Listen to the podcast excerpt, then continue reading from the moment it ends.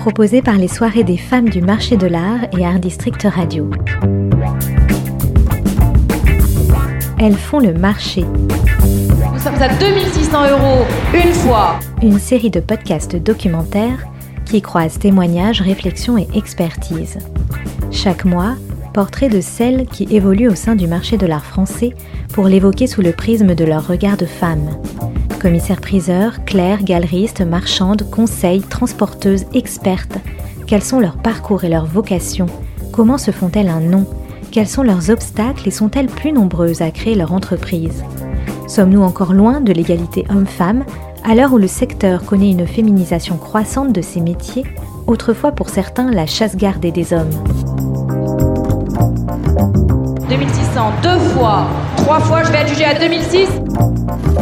Podcast raconté par Julie Chaise-Martin qui vous emmène dans les coulisses des métiers qui riment avec passion pour l'art et où l'on peut même dénicher plusieurs trésors. Adjugé 2006, monsieur.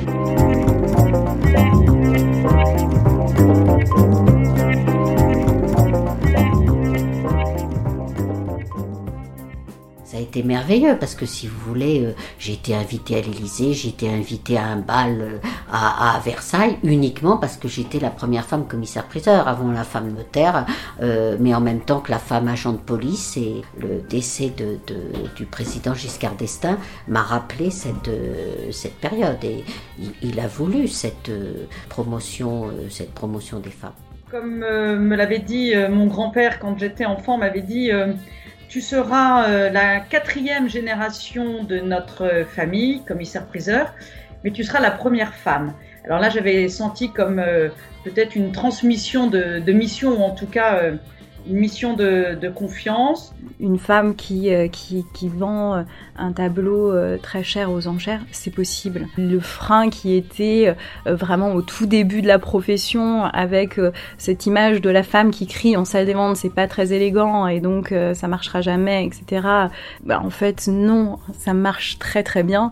Bah, déjà parce que il y a plus trop besoin de crier et puis et puis que chacun trouve sa, sa façon de vendre et a sa propre personnalité.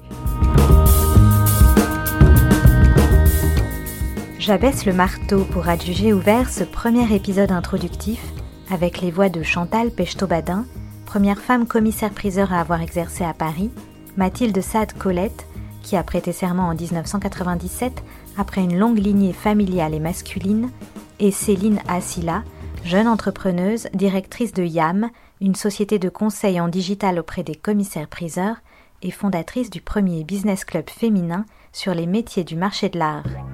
Toutes les trois représentent trois générations et trois regards qui permettent de jeter un œil dans le rétroviseur pour comprendre l'évolution du métier et replonger dans une histoire qui rime nécessairement avec charge patrimoniale et poids de la dynastie familiale et, de fait, invisibilité des femmes. Comme l'explique très bien le sociologue Alain Quemin, dans une enquête publiée en 1998, les femmes n'ont pu pendant longtemps accéder à la profession de commissaire-priseur uniquement par défaut lorsqu'elles se retrouvaient veuves de leur époux commissaire-priseur ou lorsqu'un père n'avait que des filles à qui confier la poursuite de l'étude familiale. C'est le corollaire de toute profession d'élite. Pourtant, une loi de 1924 leur avait permis officiellement d'exercer et la toute première femme à être nommée commissaire-priseur en province fut Madame Godineau en 1928, veuve et contrainte de succéder à son mari. Ce n'est que 50 ans plus tard, en 1977, que la Parisienne Chantal Pechtot-Badin accède à ce Graal. Moi, j'ai commencé euh, mes études en 70. En 72, j'ai obtenu l'examen et j'ai été nommée en 77. Le fait qu'il n'y en ait pas eu à Paris était que c'était des commissaires-priseurs qui étaient responsables sur leurs biens propres vis-à-vis de ces hommes qui étaient entre eux. La plupart n'étaient pas enclins à accepter de prendre un risque avec une femme. Il n'y en avait jamais eu. Euh, est-ce qu'elle n'allait pas les entraîner, euh, les obliger à, payer sur leurs biens propres hein, Parce que c'est ce qu'il faut savoir, c'est qu'à l'époque, nous étions euh, solidaires sur nos biens propres. Voilà. Donc c'est surtout pour ça qu'il n'y avait pas de femmes. Vingt ans plus tard, c'est au tour de Mathilde Sade Colette de monter sur l'estrade pour la première fois. J'ai prêté serment en janvier 1997. Donc oui, ça fait un peu plus de, un peu plus de 20 ans. J'ai d'abord été associée avec mon père, qui était donc euh, la troisième génération. Il était commissaire-priseur à Moulins, sur Allier. Donc, euh, moi, j'ai continué. Nous avons travaillé pendant 8 ans ensemble et ensuite, j'ai poursuivi pendant plus de 15 ans seul. Et les premiers SAD, en fait, l'étude SAD à Moulins-sur-Allier avait commencé en 1908. Quand on baigne dans ce milieu, euh, c'est difficile d'y être insensible parce que c'est quand même un monde très particulier, très amusant et euh, très riche aussi, euh, culturellement parlant. donc j'ai toujours eu une, grande passion pour l'histoire de l'art. Je pense néanmoins, pour être tout à fait honnête, qu'il y a eu, je pense, un, une forme de, de, guide par la famille. Et puis j'avais toujours cette parole enfantine, enfin ce souvenir comme ça de conversation avec ce, avec ce grand-père qui me racontait aussi les, merveilleux moments hein, de sa vie euh, professionnelle.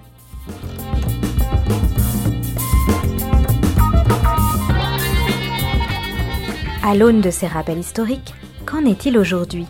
Lorsque je rencontre Céline Assila en septembre 2020, elle m'explique pourquoi elle a souhaité créer un business club féminin permettant d'ouvrir un temps d'échange dans l'emploi du temps serré des femmes qui évoluent dans le milieu du marché de l'art. Selon elle, des progrès sont souhaitables pour que les jeunes femmes puissent évoluer et progresser dans leur carrière aussi librement qu'un homme. Depuis les années 70, la féminisation est croissante. Selon le Conseil national des ventes volontaires, au 30 novembre 2020, il y a 633 commissaires-priseurs en France, dont 32% de femmes. 67% sont associés, 33% salariés. Sur ce chiffre, 207 commissaires-priseurs sont établis à Paris, dont 37% de femmes. En 20 ans, la part des femmes dans la profession a donc progressé de près de 32%, une belle envolée. Cependant, des efforts sont encore nécessaires pour que les femmes soient plus présentes et pour que leur taux d'audace, de confiance en elles s'intensifie. C'est aussi l'objectif du Business Club, les soirées des femmes du marché de l'art, créé par Céline Silla en octobre 2019. Moi, j'étais beaucoup sur euh, la problématique qu'il existait peu d'événements pour le marché de l'art et pour les ventes aux enchères en particulier, euh, dans lesquels on pouvait vraiment se rencontrer, échanger, discuter. J'ai eu cette idée euh, de, business club féminin inspiré par les modèles des business clubs anglais qui sont là-bas vraiment légion. Il y en a pour tous les domaines, voilà, spécialisés pour les hommes, pour les femmes c'est vraiment quelque chose qui fait partie de leur identité et qui fait partie de leur façon de faire du business. Et je trouvais que ça me manquait. Tout le monde a été extrêmement, euh, extrêmement emballé par l'idée. Et du coup, euh, ça s'est fait euh, très naturellement. la première au bar à bulles, à côté du Moulin Rouge. et c'était extrêmement sympa. on avait des femmes de différents horizons, c'est-à-dire que on avait aussi bien des commissaires-priseurs, des galeristes, des marchandes, des expertes. On avait euh, des personnes qui travaillaient euh, dans la communication, euh, des attachés de presse, et depuis, on a toujours une, vingtaine de, participantes qui viennent et qui échangent sur un principe simple qui est celui d'arriver avec une ou deux invités à nous faire découvrir euh, dans la soirée et ça permet de faire grossir au fur et à mesure euh, euh, le réseau des femmes du marché de l'art et aujourd'hui on suis très contente puisqu'on est à 60, 60 participantes en tout. Et depuis que ça existe, est-ce que vous avez l'impression euh, qu'une certaine parole s'est libérée? Pendant ces soirées, euh, on parle vraiment très peu politique, militantisme, etc.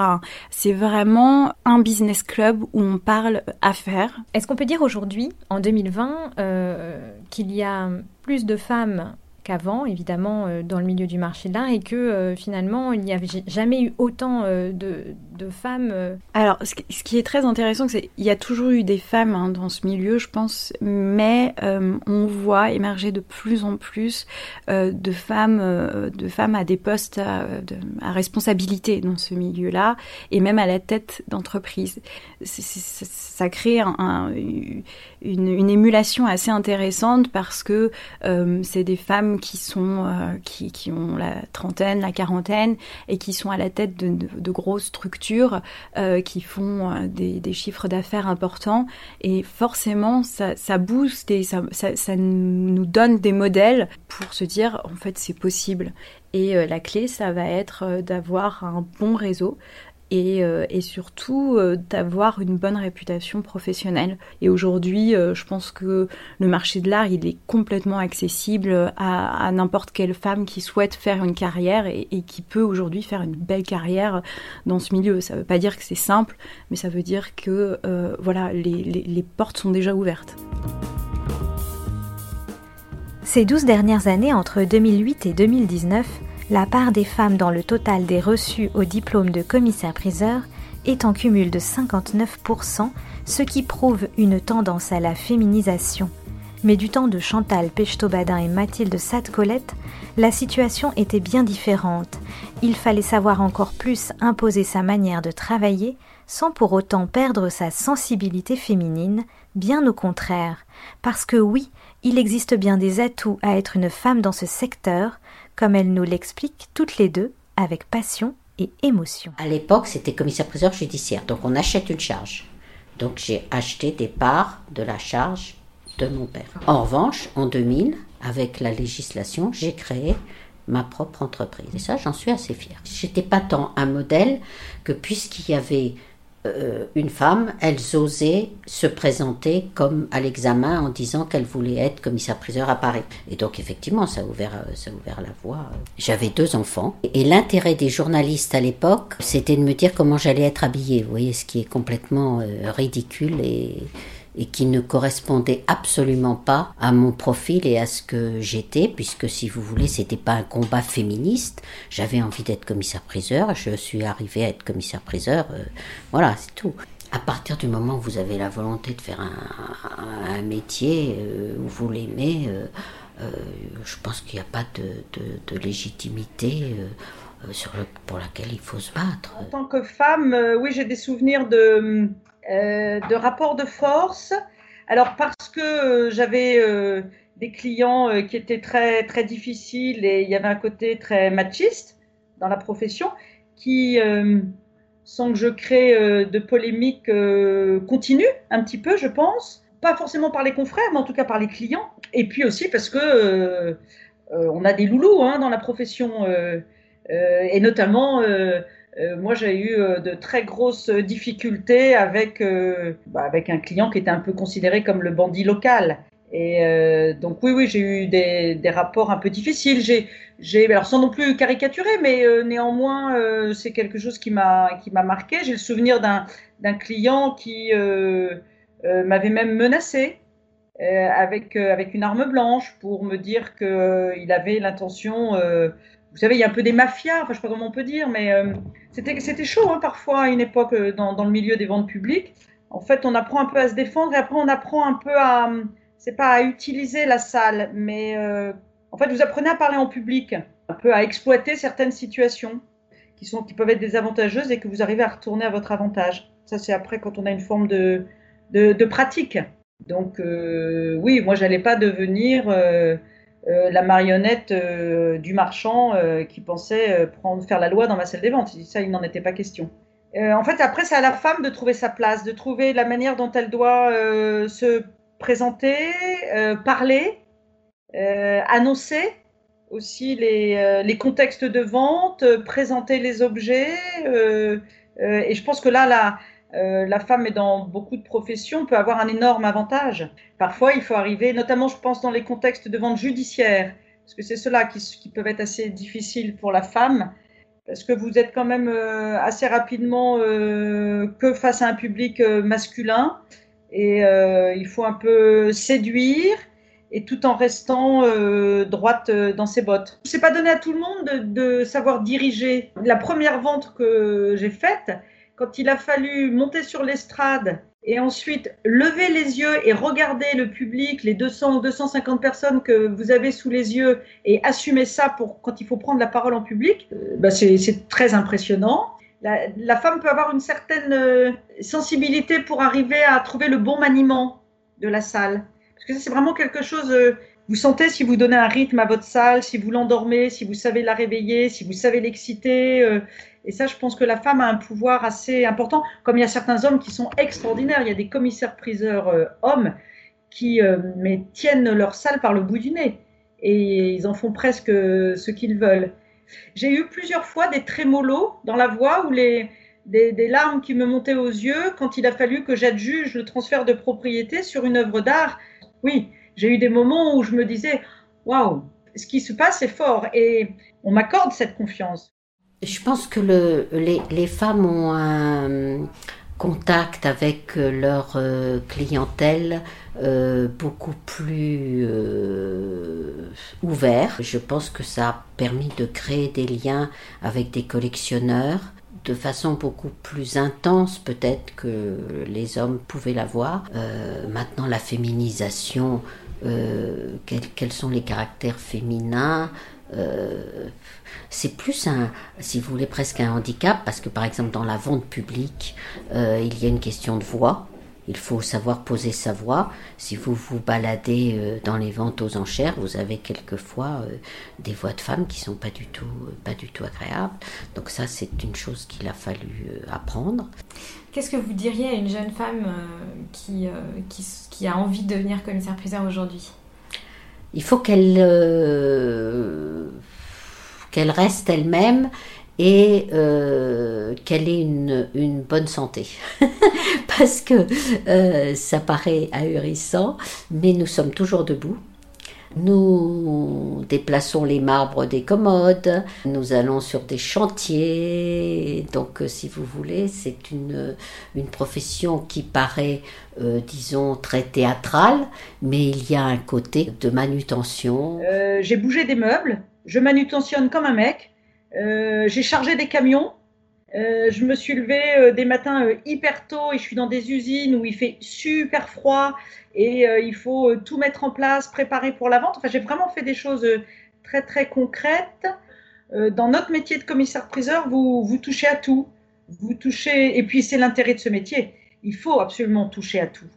C'est comme dans tout business. Si vous n'avez pas un peu, si vous n'êtes pas passé par tous les postes, c'est un peu difficile ensuite de, de manager personnellement, j'ai toujours trouvé que c'était très compliqué quand même de gérer euh, une vie professionnelle et une vie de, famille. Euh, ça a été euh, mon, grand dilemme. je me souviens que quand j'ai eu mes, enfants, bah, j'ai toujours bossé. J'ai bossé à la maternité, j'avais des dossiers, je bossais avec mes, bébés dans des landos, dans mes salles d'expo. pour moi, je voyais pas comment j'allais faire. Je pouvais pas faire les choses différemment. La, femme, on reste quand même toujours euh, tracassée, euh, par ça. Euh, quand vous avez des mises en salle, que ce soit à Drou ou en province, des mises en salle à faire tard le soir, c'est toujours quand même très compliqué. quand vous êtes en expo, en vente l'après-midi, avec une expo le matin entre midi et deux, eh ben, il faut arriver à gérer. C'est quand même pour une femme, ça reste en tout cas une question qu'on se pose, comment, comment organiser le tout. Alors, est-ce que les hommes ont changé? Oui, parce que les temps changent et que les jeunes hommes et femmes de la société du numérique travaillent beaucoup plus naturellement la main dans la main, d'égal à égal. Mais la digitalisation du marché de l'art est encore bredouillante et les vieilles traditions ont la peau dure. Cependant, si les femmes des générations précédentes ont pris sur elles en silence pour gagner leur place au sein d'un écosystème largement masculin, je suis étonnée de voir qu'aujourd'hui, le combat de la parité prend des aspects beaucoup plus militants qu'autrefois, où la partie était pourtant encore moins évidente à gagner. Dans la tête des trentenaires, il y a urgence, et la parole doit être libérée, et surtout les femmes veulent gagner la partie ensemble, solidairement, et non plus chacune dans son coin.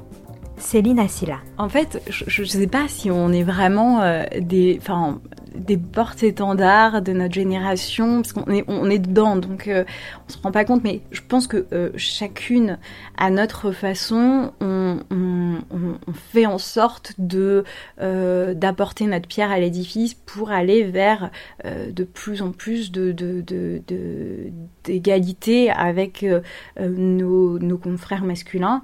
Le, les discussions de, d'inégalité entre les hommes et les femmes émerge à un moment, mais ça, c'est, j'ai envie de dire, c'est, évident puisque en fait, on est toutes affectées par euh, par ce, ce, problème et donc euh, on le vit au quotidien. De toute façon, moi, je pars du principe que euh, peu importe le, le, genre, ce qui va vraiment faire la différence, c'est les compétences. Oui, mais alors pourquoi finalement ne pas avoir créé un, club mixte à la limite si tout le monde a les mêmes égalités des chances, j'allais dire, plutôt que de créer un club exclusivement féminin? L'idée, c'était quoi? Quand même de se rassurer ensemble, tout ensemble de... L'idée, c'est qu'il y a quand même une inégalité. C'est que euh, généralement, euh, les femmes qui travaillent dans ce secteur et qui ont des enfants, euh, eh bien, elles doivent rentrer pour euh, gérer leurs enfants, euh, voilà, récupérer après la nourrice, etc.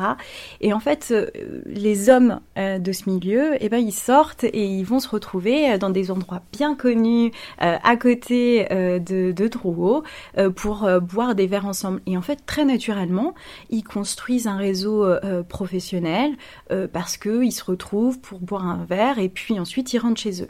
Ce qui n'est pas le cas des femmes de ce secteur-là, de toutes les femmes de ce secteur-là.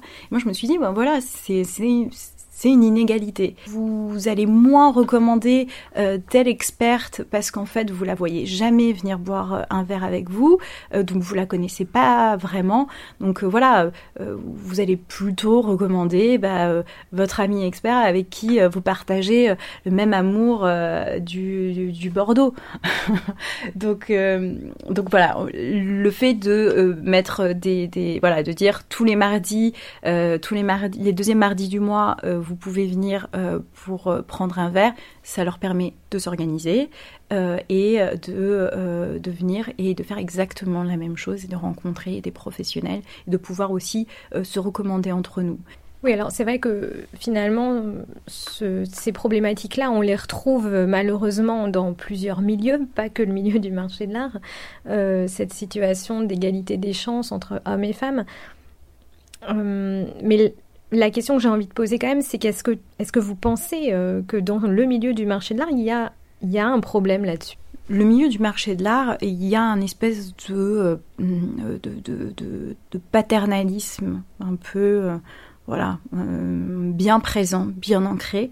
c'est dû au fait qu'il y a des, des, des, des noms très connus euh, et qui sont aujourd'hui euh, euh, des vieux messieurs et qui, qui, ont, qui, ont, qui ont accompli des ventes incroyables, qui ont un savoir inégalé sur certains aspects du métier, des œuvres, qui ont, qui ont expertisé des œuvres incroyables.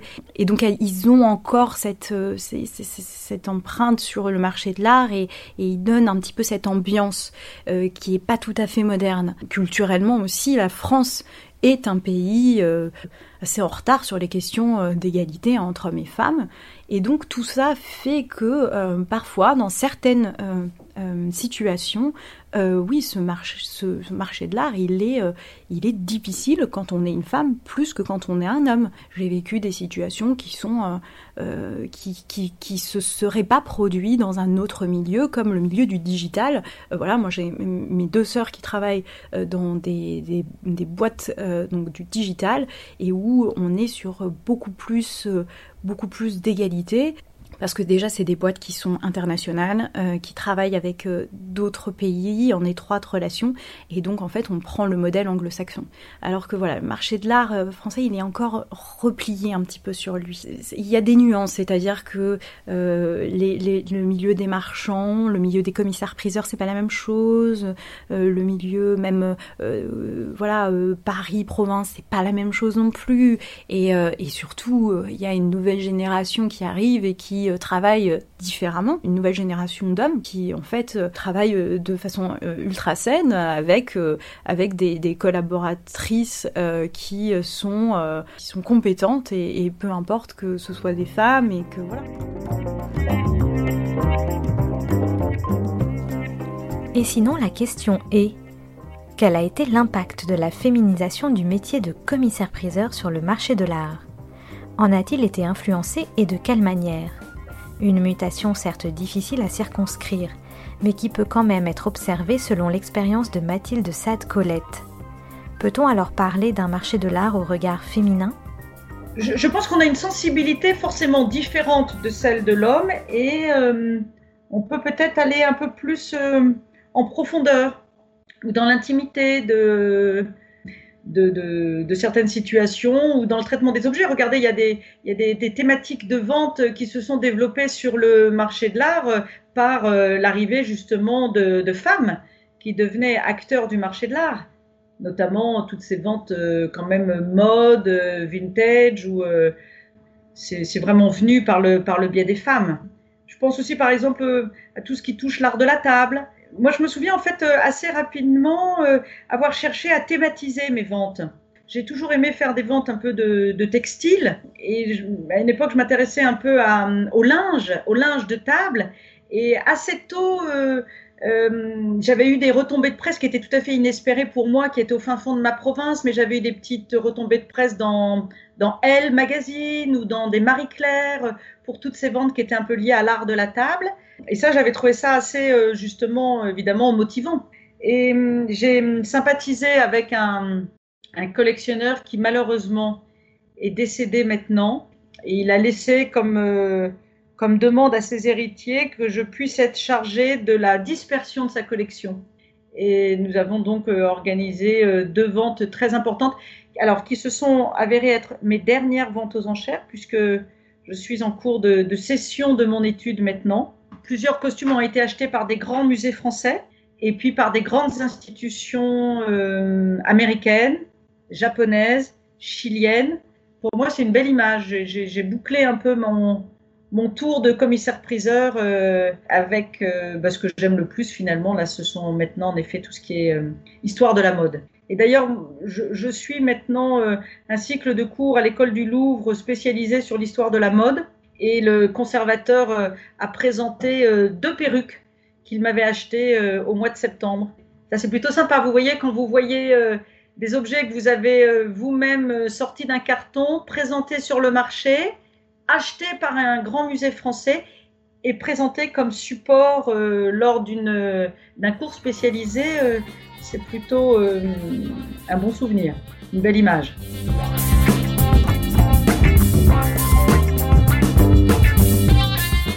Et alors, ce qui avait été très joli, c'est que quand j'ai eu mon, donc mon diplôme, euh, peut-être même avant ma prestation de serment. mon grand-père était décédé, mais ma grand-mère m'a euh, solennellement euh, remis et confié le marteau de commissaire-priseur de mon grand-père, que j'ai toujours gardé d'ailleurs.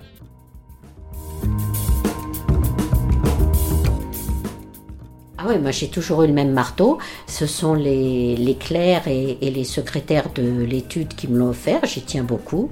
Euh, il y a mes initiales et j'ai toujours adjugé avec ce, avec ce, ce marteau. Est-ce que votre père a été fier de vous quand euh, il vous a vu euh, bah, pour la première fois exercer? Est-ce qu'il vous a donné des conseils? Jamais. jamais. Et il m'a jamais dit qu'il était fier de moi. D'accord. Ouais. Non, je, je, ceci dit, il m'a tout appris. Mais, euh, mais euh, non.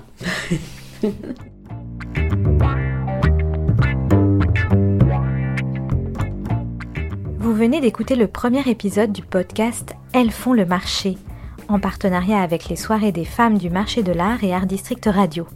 Dans les prochains épisodes, plusieurs questions seront abordées, comme l'impact de la crise du Covid sur le secteur, la féminisation et la digitalisation, les plus belles ventes de leur vie, ou encore celles qui ont franchi le pas de la médiatisation. Alors restez à l'écoute et retrouvez-nous chaque mois sur Art District Radio, les troisièmes mercredis du mois à 19h et toutes les bonnes plateformes d'écoute sont aussi à votre disposition, telles que Spotify, Deezer, Ocha, Google Podcast ou SoundCloud.